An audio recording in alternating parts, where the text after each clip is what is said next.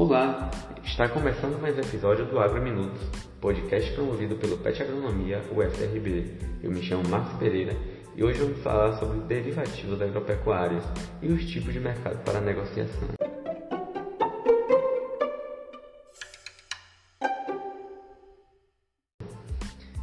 Conhecer os tipos de mercado e os derivativos existentes nos ajudou a compreender melhor a formação do preço na bolsa, e isso que é de grande importância, tendo em vista né, a tamanha expressividade do agronegócio para a economia do Brasil e do mundo. Mas afinal, o que são derivativos? Bem, os derivativos são classificados como uma categoria de ativos financeiros e de aplicações que têm o seu valor derivado a algum outro tipo de ativo ou grupo, tais como ações, moedas, taxas de juros e índices de mercado. Ou seja, derivativos financeiros nada mais são do que instrumentos financeiros que servem para se referenciar, né, que derivam de algum outro instrumento financeiro ou de um bem. E agora que a gente já sabe o que são derivativos, né, é interessante que a gente entenda também o conceito de derivativos agrícolas. Bom, se chama de derivativos agrícolas porque o preço que aparece na bolsa ele deriva de uma commodity, né? Que pode ser aí soja, milho, boi, entre outros. Então essa precificação, né? Essa precificação do contrato futuro, ele é negociado na bolsa e está relacionado com o preço do produto físico. Isso quer dizer que no vencimento os preços dos contratos futuros negociados em bolsa convergem aos dos respectivos indicadores que são atrelados ao físico. Então, sabendo disso, é importante saber né, quais são os tipos de mercado para a negociação de commodities. Alguns dos principais tipos de mercado né, vão estar sendo citados aqui nesse podcast e a gente começa com o mercado à vista.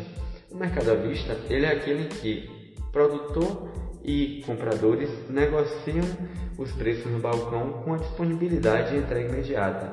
Isso que ocorre fora de bolsa. Já outro tipo de mercado é o mercado a termo. Eles, é, o mercado a termo né, são operações com datas futuras onde vendedores e compradores se comprometem a vender ou comprar uma commodity num preço e prazo derivado também fora da bolsa. Esse mercado, na verdade, é uma evolução do mercado à vista, né? porque nesse mercado o comprador e o vendedor eles ficam engessados, ou seja, eles não conseguem sair antes do prazo estipulado no contrato, tanto na questão né, do, da quantidade quanto do preço. E agora a gente fala também do mercado futuro. O mercado futuro ele é uma evolução do mercado a termo e é negociado em bolsa, onde o comprador e o vendedor se comprometem a comprar ou vender uma commodity a um preço né, e um prazo determinado. Nesse mercado, você vai se comprometer a comprar ou a vender uma certa quantidade de um bem, né? uma mercadoria ou um ativo financeiro, por um preço estipulado para a liquidação em data futura. Esse conceito é bem parecido com o do mercado a termo, mas a diferença é que aqui no mercado futuro ele é negociado em bolsa, né? então o cliente ele pode sair a qualquer momento, além de que os contratos são padronizados e ocorrem ajustes diários dos preços. Agora que a gente já falou desses mercados, vamos falar do mercado de opções. Né? O mercado de opções é um mercado que é, é uma evolução, ele já é uma evolução do mercado futuro e é também negociado em bolsa, onde existem dois mecanismos, né? a CAL e a PUT. Esse mecanismo é parecido com o seguro automotivo, onde o cliente ele paga um prêmio e se acontecer uma catástrofe, algo do tipo, ele tem o seu bem protegido. Então, para concluir, os preços negociados na bolsa de valores são correlacionados a algum indicador atrelado a algum físico. Por isso, vários fatores interferem na precificação, o que torna muito importante que os negociadores estejam sempre atentos ao risco de mercado, além dos acontecimentos relacionados às commodities a nível mundial.